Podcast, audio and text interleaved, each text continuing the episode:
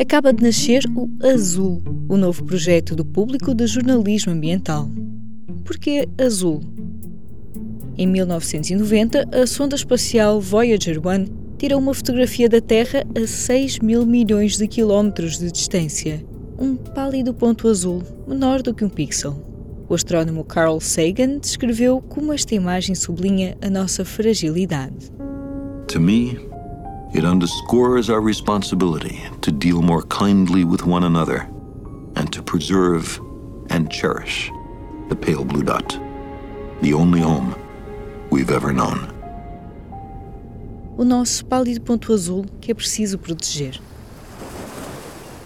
No podcast Azul, falamos de assuntos complexos de forma simples. Do clima à biodiversidade, da atmosfera aos oceanos, dos glaciares à poluição, da energia à sustentabilidade. Para ouvir no público.